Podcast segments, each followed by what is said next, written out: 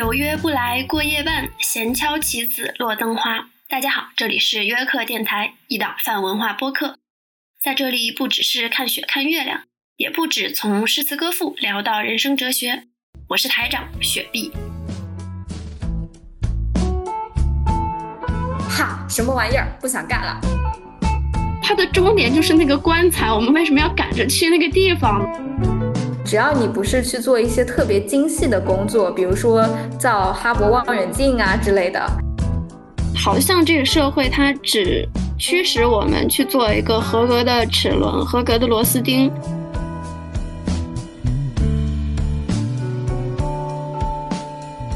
Hello，大家好，这里是约克电台，我是主持人雪碧。呃，大家可以叫我 T 仔。那这期我们的话题是关于裸辞。嗯，想聊这个话题，其实主要就是因为我跟嗯 K 仔都是目前都是一个裸辞的状态，并且我们是在互相裸辞的前后才开始熟悉起来的，所以就想说，在这么一个大环境不太友好的嗯状况之下，可以聊一聊裸辞这件事儿以及它对个人造成的影响，这样子。嗯，那首先我我们两个就先来分享一下各自的这个裸辞经历好了。我是刚好我们熟悉起来的这个时候，就是我正好在准备辞职这件事情，其实我想了挺久的。我觉得这个公司有一些不太对劲，说它不太对劲呢，是我觉得它的规模太小，它的管理不太到位。那其实这份工作我自己是非常喜欢的，因为是跟我自己专业相关，而且也在做我非常喜欢的事情。但是，嗯，但是我在这个公司工作的时候，我就会觉得在一些沟通啊，或者是跟 HR 进行一些个人利益的这种交流的时候，就会觉得非常的吃力，好像对方不太。还听得懂我说什么，或者他的要求就一直都是说，如果你这样子你不听话，那这个公司没法管了。就是这种态度让我觉得，呃，我没有办法继续做下去。我就是带着一种我值得更好的，就这样子毅然决然的裸辞了。嗯，OK，那我的话。我不确定我比 K 仔是更早还是更晚。就是我裸辞的这个经历，最开始其实是几乎是我入职一两个月的时候就已经有一种我想辞职的念头。原因是我刚好碰到了一个非常喜欢在工作上 PUA 我的嗯 mentor。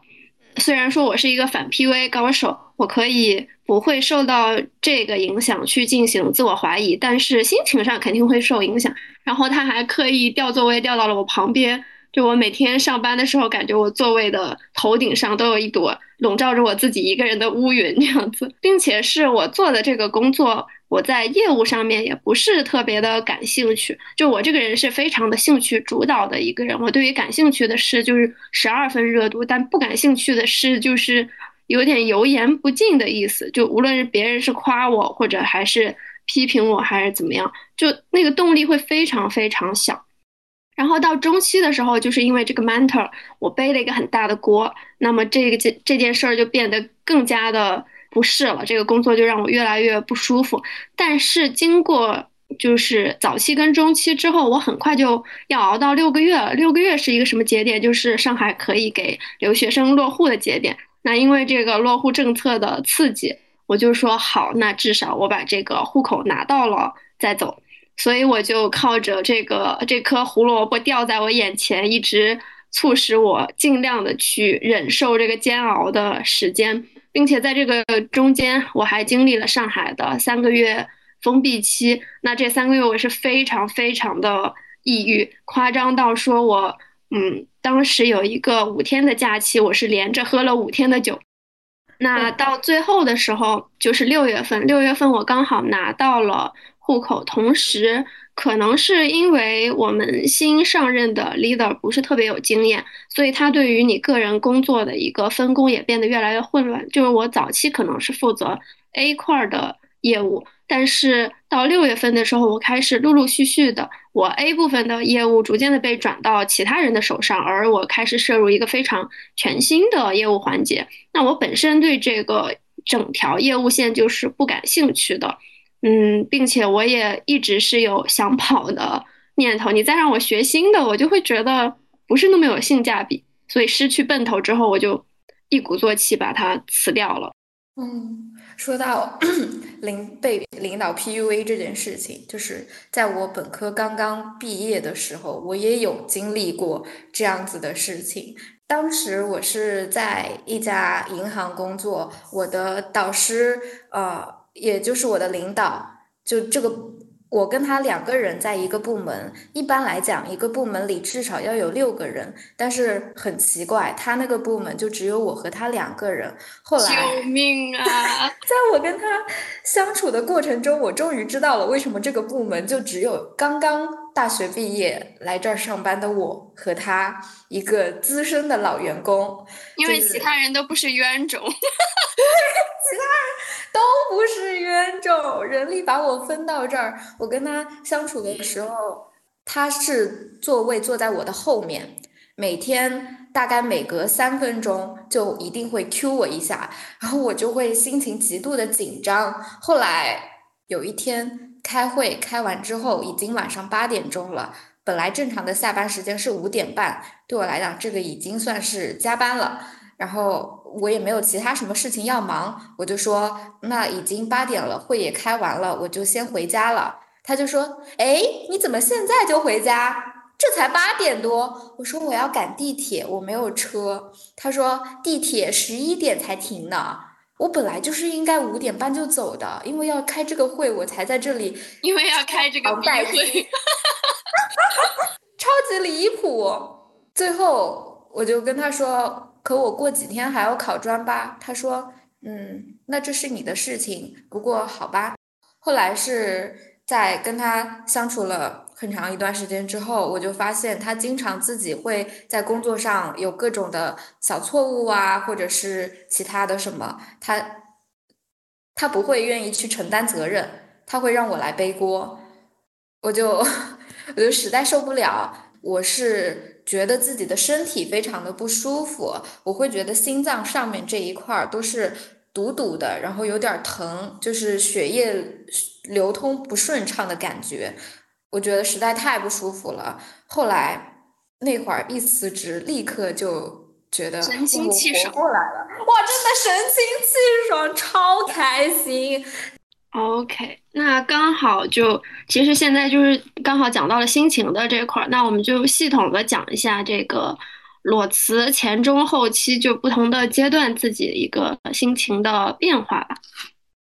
你在裸辞之前是什么感觉？我我跟你聊天，感觉你那一阵子就是觉得好像快要裸辞了，就裸辞已经是你的一个盼头了。对对对。就是我跟 K 仔熟悉起来的时候，我已经是进入那种，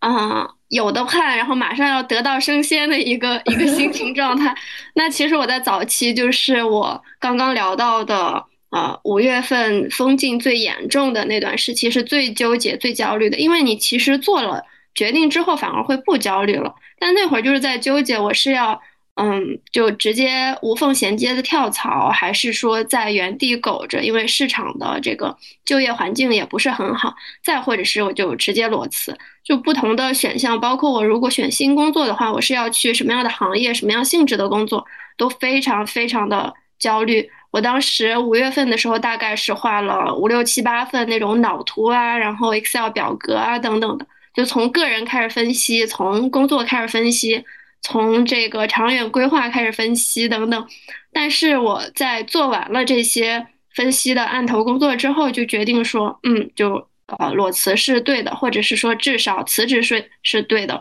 就我能找到新工作，我就无缝衔接；如果刚好还没找到，那我就先裸辞这样子。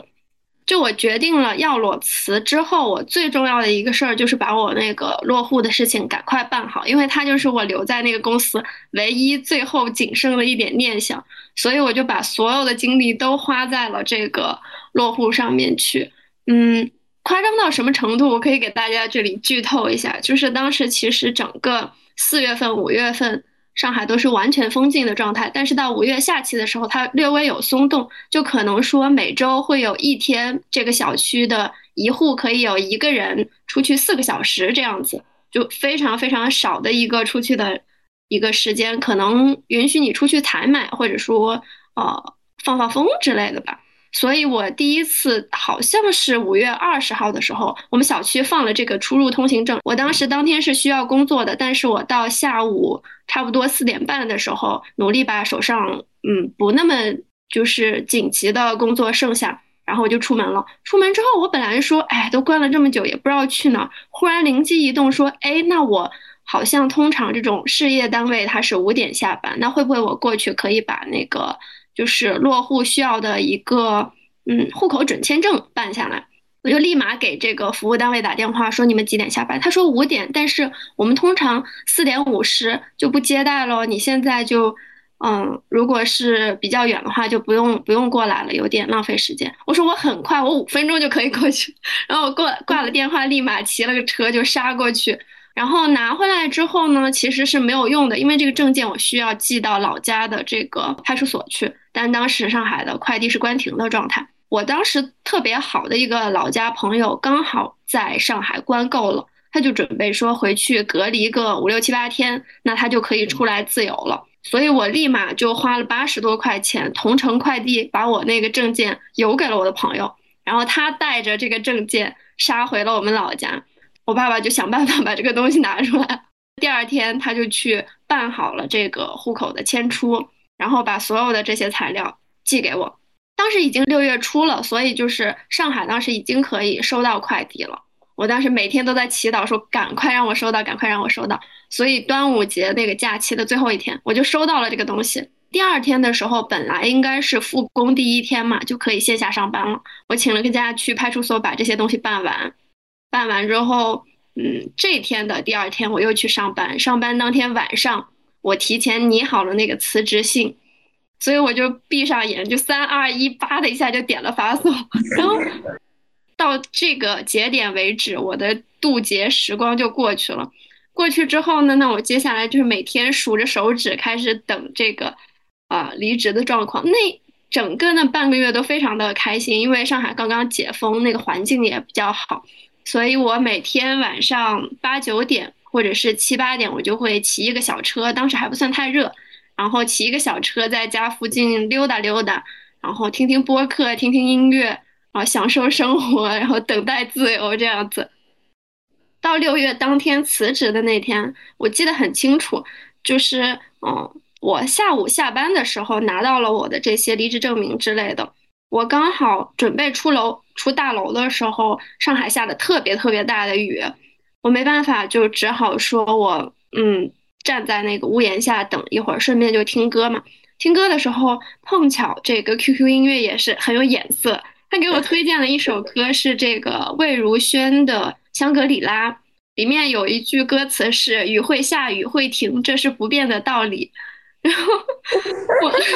我当时那个心情就感觉非常非常的坦然，也非常非常的接受现实，就感觉说接下来一切都是我喜欢的状态，因为你最难的这个决定已经做了嘛。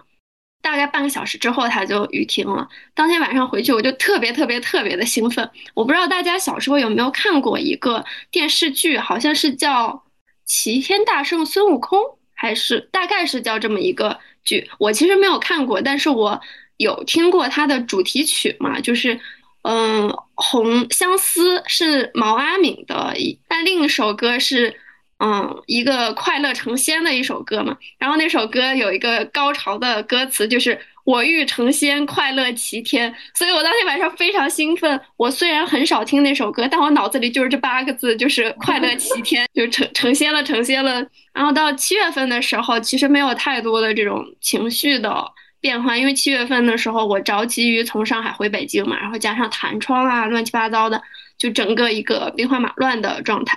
回去之后呢，就是整个心情，呃，一开始是享受新生活，就约朋友啊，然后出去玩啊，然后嗯，享受音乐啊，然后睡懒觉啊，心情特别放松。然后九月份大概是摆烂，然后十月份就是现在嘛，就是开始去找工作。整体来说，我是比较少会有这种焦虑的。我在我的辞职经历，在那个当下，其实也是有一点，就其实这件事情我已经想了很久，我也做好了准备，我提前很久就已经。打印好了我的辞职信，而且我打了三份，就一份放在我的日常的背包里，一份放在公司的抽屉里，还有一份就是日常揣兜里这样。然后那天，就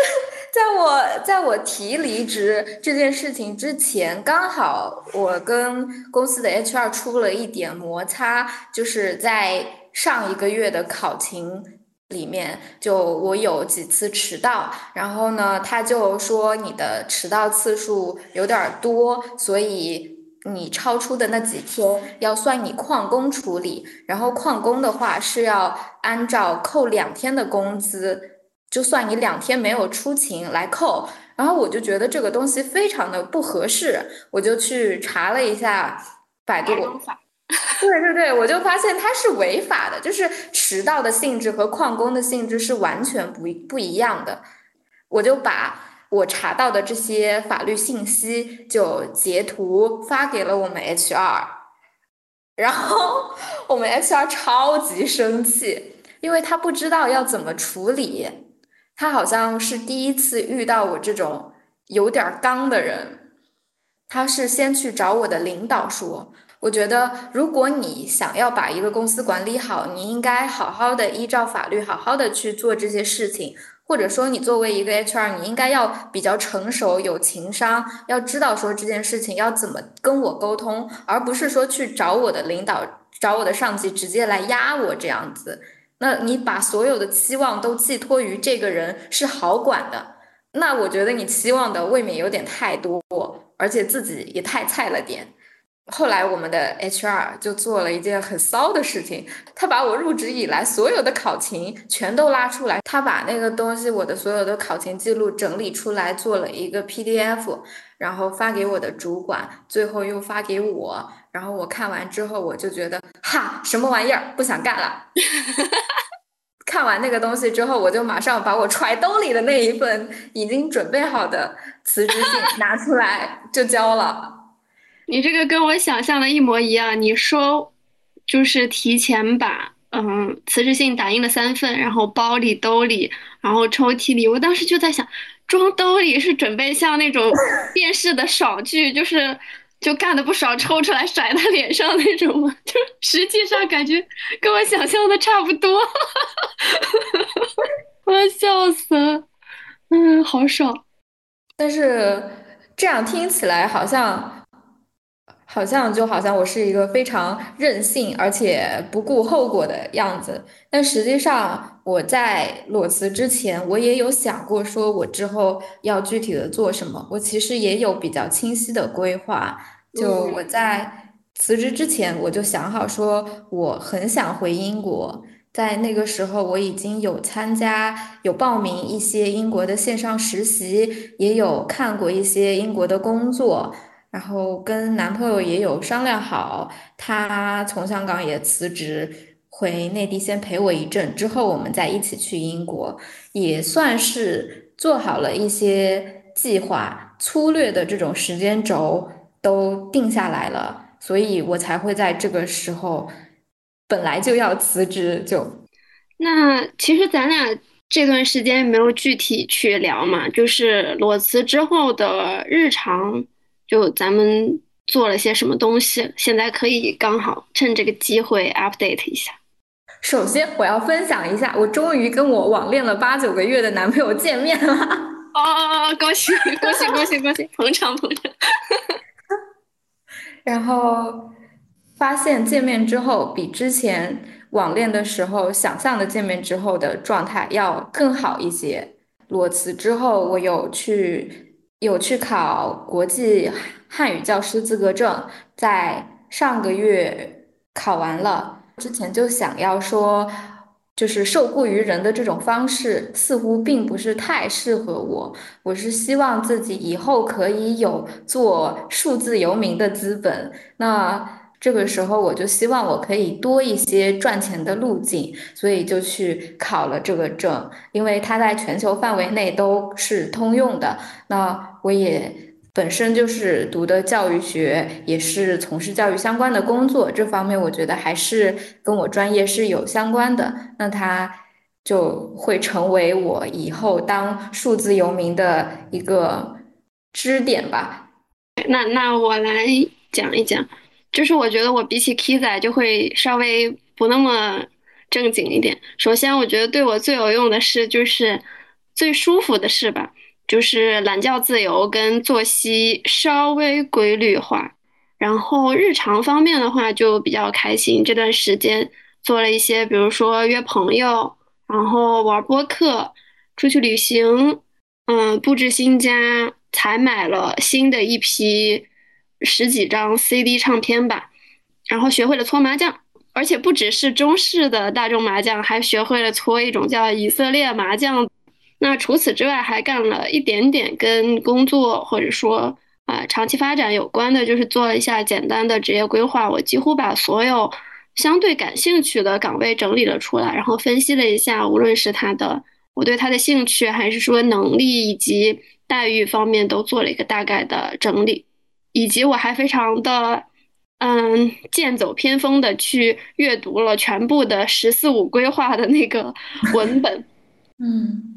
说起来，我也是，好像其他的正事也做了一些，比如说之前完全不能喝咖啡，然后最近因为跟男朋友一起住，稍稍的会喝一点，喝一点。最近发现自己的身体对咖啡因开始耐受了，然后就有学着做咖啡，还有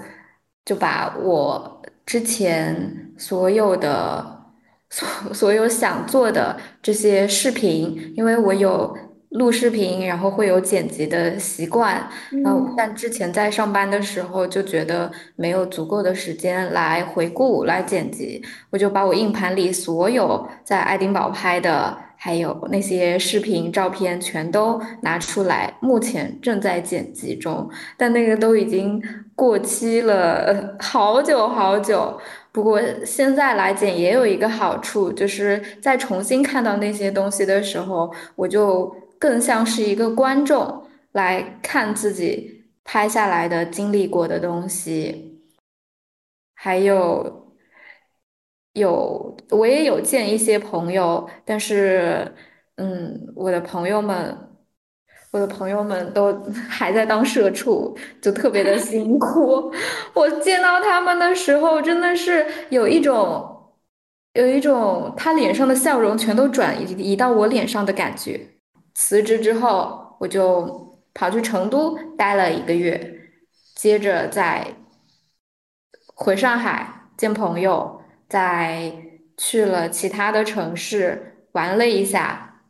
觉得心情。非常放松。其实确实，我能感觉到说，嗯，就是这个心情的状况，或者说整个人的状态，是一个依次递减的关系。就依次是裸辞的人，然后骑驴找马顺利上岸的人，以及苟在原地的人。就裸辞的人，他可能是。嗯，我不确定是不是所有人都像我们俩这样心比较大，但是起码我身边的，就包括现在有那种二三届没有找到工作的小伙伴，就也还是比较好吧。然后骑驴找马无缝衔接的，他可能就是一个换了一个环境，然后前两周是比较新鲜的，但往后其实也没有什么太大的区别。然后苟着的人就是状态越来越糟，越来越内耗的状态。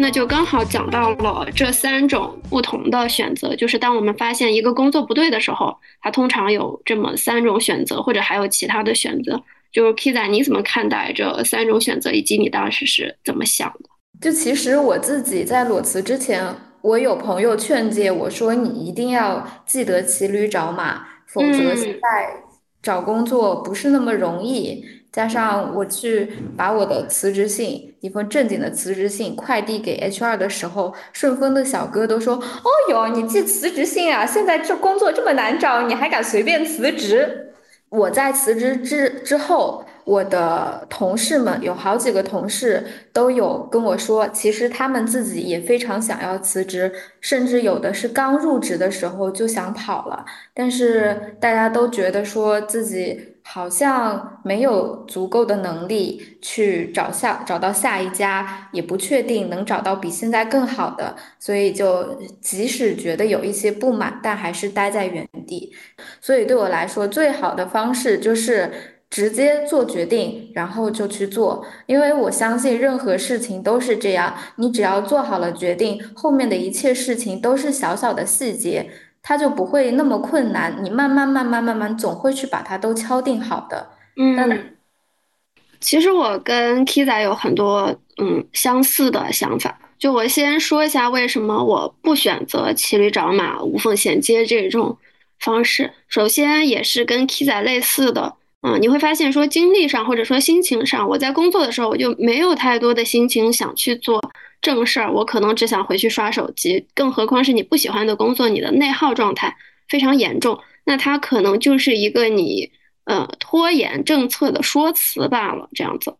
那另一个原因，为什么不骑驴找马，是一个理论上、逻辑上的原因。就我自己有一个列车理论，我们想象我们现在觉得错误的呃工作，它是你现在所在的列车，你认为说这个方向不对，这不是我要去的地方。那我觉得一个更科学、更严谨的思路是，这这个方向不对，那我下车，我可能会去车站的那个。LED 大屏上看一看有哪些方向的车，然后它们价格是怎么样的，去选择一个我觉得更合适的，然后我再去买票进站这么一套稳妥的操作，而不是说我发现这辆车的方向不对，那我就站在车厢跟车厢之间衔接的那个车厢门口。然后我去观望，说路过的时候有哪些车跟我是相邻的，相邻的时候我就跳上去，我也不管它是哪个方向的，也不管它是什么时候停车。这样子其实我觉得它可能短期内没有改变你的状态，你一直在行进着。但我觉得一方面可能你跳上去那个方向还是做错的，并且这还是乐观的想法。那也许你跳不上去，你可能就就。你迎面他迎面过来的时候，你跳上去，然后你没有成功，然后你被那个车轮碾死了，这又怎么说呢？所以我觉得这是一个嗯不太科学的方式，即使它是多数人选择的方式。那第二点就是为什么不苟在原地，用种种的理由去劝说自己留在原地，只是为了躲避那个危险的就业市场。那我是当时做了一系列的这种。选择路径的分析之后，我特别恐惧的一点是，我惊讶的发现，我留在原地，归根结底就是一个原因，就是一个被动的原因。比如说，我害怕找不到新工作，或者说，嗯，我害怕市场完全给不了我现在的待遇等等，它都是一个被动的趋于躲避的一个思路，而不是说我想留下。那我觉得你在选择一件事的时候，一定是要有主动选择的那一部分因素在，你才能够做好，或者是说这才是一个正确的决定。一个被动的选择，我觉得它只是嗯拖延，就有点像躲得过初一，躲不躲不过十五，你迟早还是要面对你自己的选择。然后还有一个原因是，嗯，一个给自己放假的思路。其实我们很多人还会考虑到一点是说，那我如果啊，不无缝衔接的话，我就社保断掉了，我的公积金断掉了。就是我过去可能说我交了什么三年五年社保，那它忽然就断掉了，我的沉没成本就这么浪费掉了。刚好是因为我要换城市，所以这个问题并不对我产生太大的影响，并且我在想，你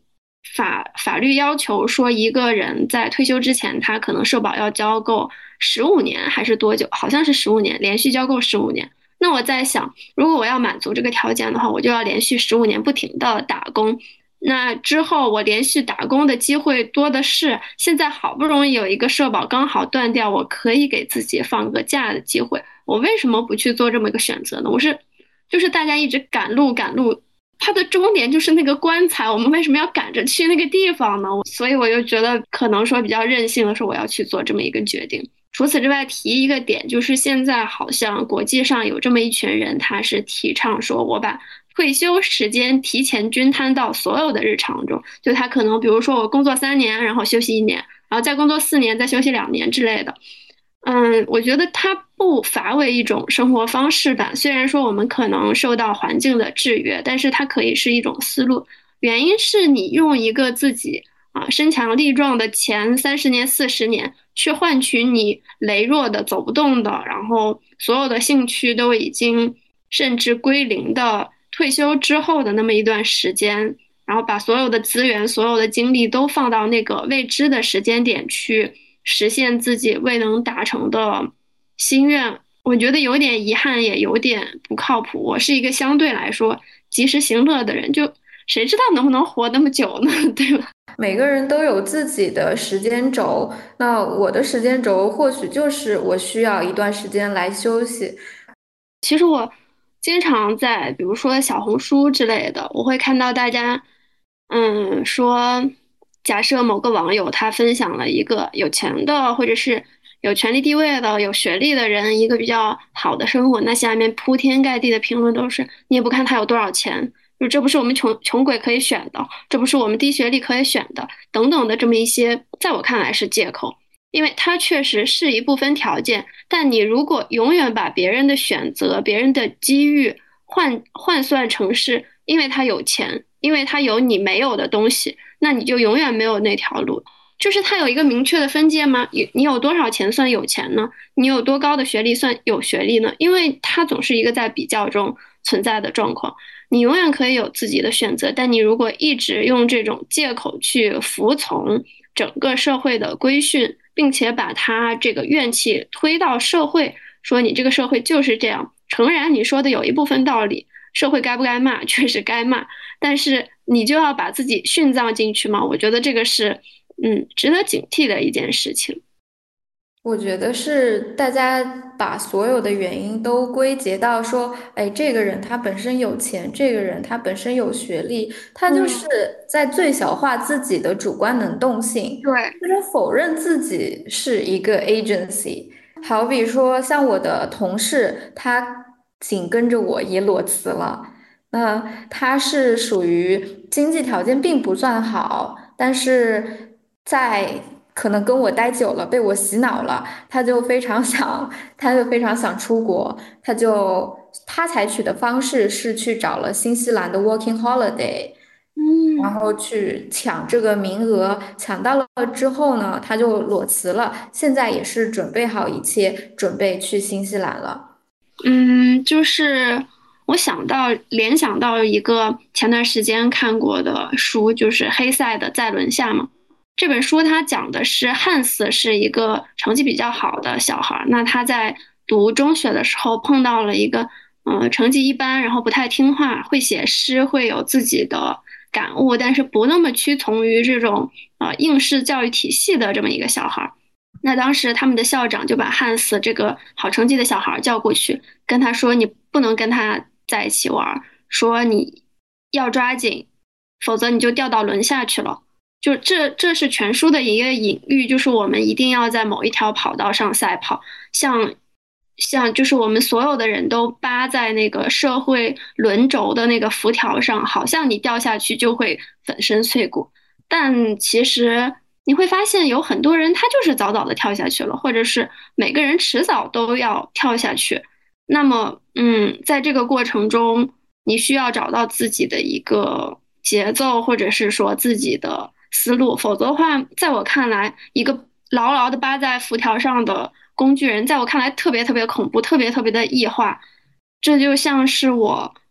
特别的介意在工作日的时候坐地铁，尤其是。高峰时间，原因是整个地铁的那个，嗯，机器的声音特别重，嘎哒嘎哒，特别有规律，包括电梯的声音、地铁的声音等等。然后所有人到现在甚至是还戴上了口罩，以前没有口罩其实也没有区别，就你感觉所有的人都是面无表情的，然后积极赶路的，拿着一个公文包去赶到下一个站。你觉得那一千个人、一万个人，他们彼此之间没有任何区别？就是像一群失去了灵魂的工具。嗯，讲到这里，我又想到说，最近做核酸的时候，就有发现排队的人里面，他们往往脸上都没有什么表情，但是小朋友他们就有很丰富、很多很多的表情。发现可能人在慢慢长大的过程中，你就会越来越具有工具价值。当你的工具价值太多的时候，你就就是被去人性化了。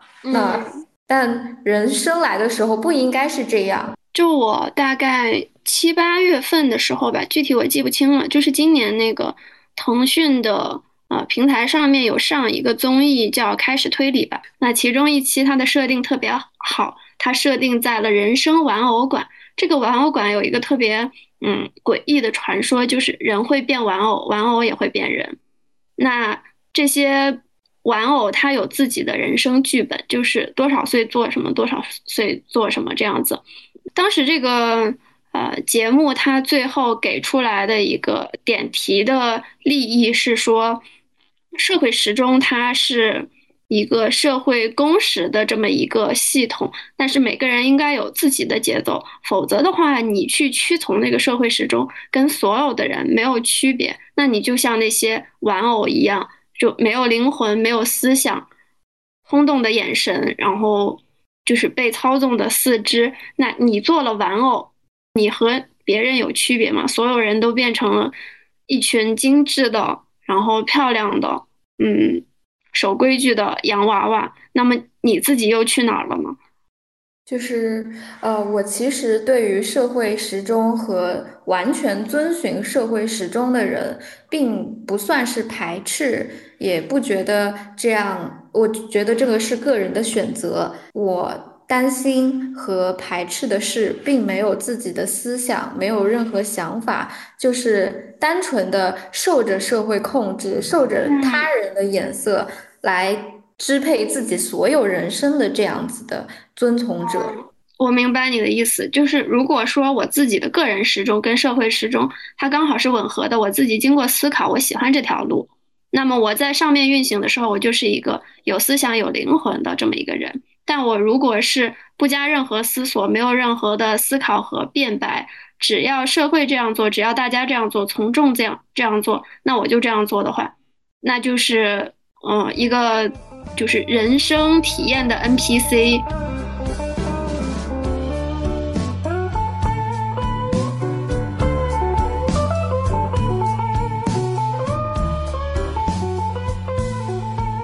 K 仔，你现在也在找新的工作嘛？对吧？那你现在找工作跟过去，就比如说刚毕业的时候，或者是呃。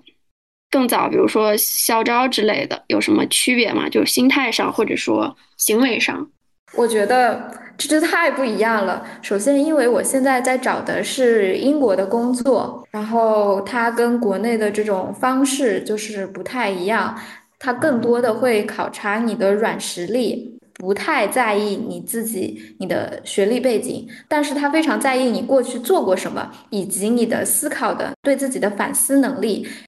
英国的话，其实现在也不算特别好找，因为要考虑的不仅仅是我只是要得到这份工作，而且更多的是会不会有工签。但是如果现在让我跟刚刚毕业的时候来比较，就面试这一点来讲的话，我会觉得我自信多了很多，因为我通过这一两年的工作，我就知道说这个行业或者。大概是怎么样运行的，或者说整个商业社会它具体是怎么样运行的？那刚刚毕业的时候，我会觉得这份工作的 GD 写的要求好高啊，我会不会配不上它？但是我在工作过程中，我就发现吧，只要你不是去做一些特别精细的工作，比如说造哈勃望远镜啊之类的，那。其他的日常的这种比较小的工作，实际上很多你看起来很高大上、很了不起的东西，它里面的运行逻辑也就只是那么一些，底层逻辑都很简单。你只要敢去够，你就够得到，所以就会比之前那些 motivation 会更高一些。嗯，那我的话是。改变是我在兴趣上，或者是说，嗯，对于工作的质量底线会变得更高。虽然在这样一个不太友善的就业市场之下，但是我尝试了工作之后，会发现说，嗯，有一些兴趣的底线它是不能妥协。你一个事儿你不感兴趣，他可能说待遇很好，或者说他可能前景很好，但是你就是一点兴趣都生不起来的时候。就不能太被一些诱惑所蒙蔽双眼。其次是我更加的不紧迫吧，就更明确自己的需求。在校招的时候，我记得当时因为也是海投嘛，并且，嗯，近几年校招生确实也是蛮心酸的，就是大家需要 N 轮面试，并且那个学历卷到不能更卷。所以大家会有一种担心，就是说我会不会找不到工作，并且当时的想法就是，无论我喜不喜欢一个工作，只要我拿到了 offer，然后我在我拿到的这些 offer 中选一个相对来说最满意的，我肯定迟早一定是要上岸的。但我现在就是说我不是一定要上岸，因为你会发现说工作总是能找到的，它没有你想象的那么吓人。但是你需要关注的就是你到底要什么，而不是我慌慌张张的上岸了。所以我觉得。需要更加的审慎去找工作。我也发现有很多事情是不能妥协的，就比如说我之前并不会觉得说薪资是一件多么重要的事情，就会觉得说呃等反正我认真的干活，它总会涨的。后来我就发现，如果你没有好好的去争取，在一开始入职的时候就争取好，后期想要加，其实。加到满意并不是一件容易的事情。嗯，有时候觉得国内真的它缺失一种职业教育，或者说职业探索教育，然后个人探索的教育。嗯，好像这个社会它只驱使我们去做一个合格的齿轮、合格的螺丝钉、合格的工具。嗯，但是并没有教会说怎么样去找一个适合的工作，怎么样发掘自己的兴趣等等的，就在这一块儿我们是严重缺失的。因为我想起来，当时其实有一些读硕士的时候，有一些朋友他是一直在国外读书嘛，然后他所经历的教育，那些学校会给非常非常呃具体的一些就业中心的指导啊，或者是个人的心理的等等的指导。可能更容易早一点试错，然后早一点发现自己究竟要什么。对这个事情，我也发现是最近发现国内外的这种职业教育会差的非常多。因为我最近有参加英国的一个线上的实习项目，那我的同事们都是基本上是英国本土的。那他们都是很年轻，我去他们 LinkedIn 的主页一看，基本上都是才大学一年级，刚刚入学，但是他们的工作经历里就已经会有说，也已经挺丰富的，比如说像 teacher assistant，或者是甚至是 bartender 之类的，他们很早就会去做这这些工作，而且我在跟他们相处的过程中，就发现他们每个人。对自己自我的认知都比我的大多数的中国朋友们，对对对，要清晰的多。好像在他们的教育体制里面，他们就会有一些，就是对于认知自己这件事情，他们好像就更加的有章可循。就他们会有一些呃 methodology，就帮助他们去更好的了解自己。但这一些在我们这里。基本上就是缺失的，是需要靠你自己在成年之后进行一些 self educated。那这些 self educated 又同时跟你的信息检索能力非常相关。那如果你是一个信息检索能力并不太强的人，而且并没有意识到说我现在需要更好的探索自己，那可能在了解自己这件事情上。进步的就非常非常的缓慢。那针对我们刚刚说的这一系列所谓赶路社会或者赶路系统的不适应，就嗯，我们其实可以有一些自己的应对方法嘛。那 K 仔是怎么应对的？我的话就是在准备归海中，我就非常直接，嗯。就直接归海了。那其实我本身做教育，我是非常的想要发挥自己的主观能动性。我有发现说，嗯，我们的教育会有一些缺失，或者是做的没有那么到位的地方。我想要教给小朋友们如何去有自己的想法，如何去更加 critical 的去思考问题。但是后来我发现这件事情。想要实施起来，并没有我想的这么简单，因为会受到种种阻碍。这个阻碍不仅仅是来自于我个人能力上，同时也来自于说我什么东西能教，什么东西不能教。加上我自己又非常想念在英国的生活，我也嗯。算是比较适应跟世界各地的人交朋友这一些，所以我就决定要归海。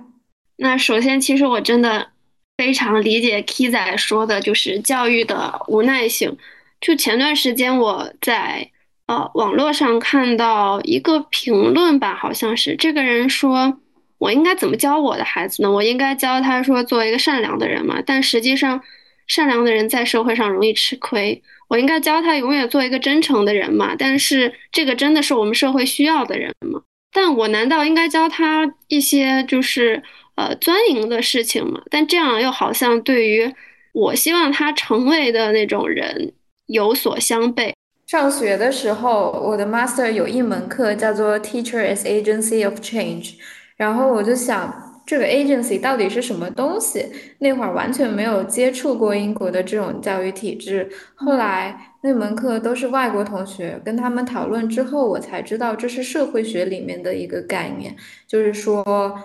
个人每个有主观能动性的个体或者是集团，它都叫做 agency。然后我就觉得很疑惑，那教师是如何作为 agency 呢？后来发现苏格兰的整个教育体制里面，他们的政策规定里面，如果他们有一些教育的政策需要制定，那一线的老师就是会成为 policy makers。对，这对我来讲是很大的一个冲击。那我的话可能分短期跟长期。嗯，首先短期的话，我可能还是会选择。就是继续跟这个系统在做斗争，可能比较圆滑的应对，所谓的阳奉阴违嘛。就是比如说，大家都普遍公认你要把自己的私人空间让渡给工作，那我的操作可能就是两个手手机，然后树立一个就是呃一天要睡十二个小时的这种人设之类的，或者是说就是社会不允许我去做一个 gap 的这么一个。时间段，那我可能会说，哎，假装被这种疫情啊或者弹窗啊之类的东西影响到，做一些呃巧妙的解释。然后，其次，在这种你所追求的目标上，那你可能就不能追求过多的，比如说呃理想主义的，像啊自由啊，然后权利啊等等。但是反过来，你可以求钱呐，然后求一些。物质的底气啊之类的，就是稍微的改变一下自己的这种嗯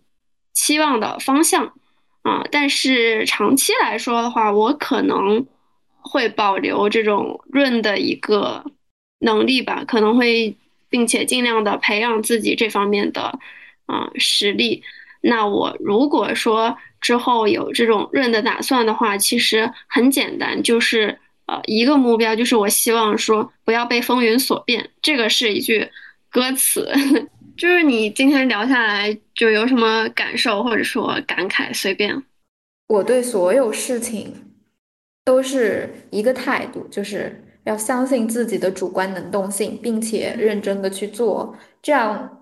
只要能做到这一点，不管是做了什么样的选择，我觉得最担心的或者说。我最不愿意看到的就是大家是别扭的，一边觉得我应该要怎么样，但是一边却不付出相应的行动。然后我做这个的时候，我就想起来我高中的时候有段时间特别喜欢听刘若英，然后她有一首歌叫《不朽》，然后里面有几句歌词是说：“嗯，越勇敢就有用不完的自由，原来不朽的是做自己的快乐，不停的走，世界就没尽头。”这三句歌词，我觉得确实很符合这一期裸辞的这个题目。然后另一个感受就是，我其实经常聊天的时候会觉得说，表面上我现在已经越来越觉得自己就像一个老狗，就稳如老狗，经常被丧文化侵蚀，就动不动说毁灭吧，发表一些非常丧的言论。但是你在做事情的时候，实际上骨子里还是很理想主义。就是经常要求自己不要被世俗所变，要做一个不被自己看不起的，要做一个自己欣赏的、喜欢的人。你说你的曲库都是你总能匹配上一些相关的歌，但是我的脑海里，因为我听摇滚比较多，所以讲到裸辞的时候，我的脑袋里就是是 The Clash，就是冲击乐队的、冲撞乐队的 Rudy Can't Fail。呃就是 这些劳动人民吧，无产阶级吧，你不能倒下，该要为自己争取的就要争取。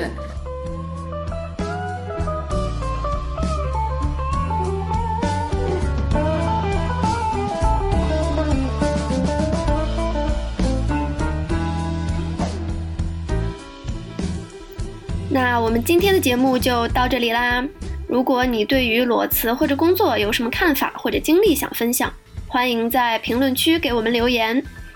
另外，如果你喜欢这期节目，欢迎点赞、收藏、订阅、分享。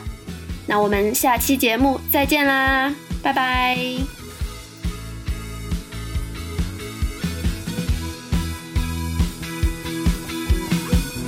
重复无聊的工作该怎么开始？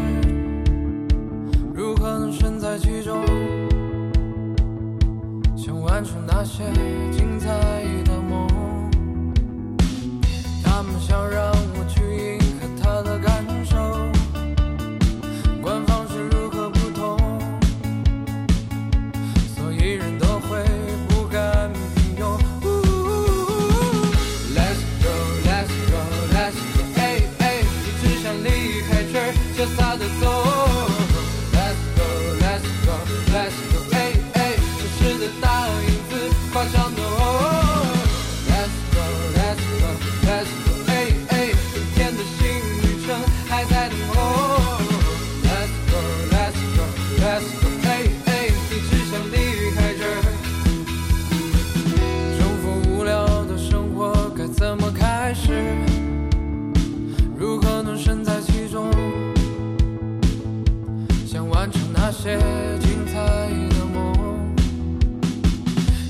相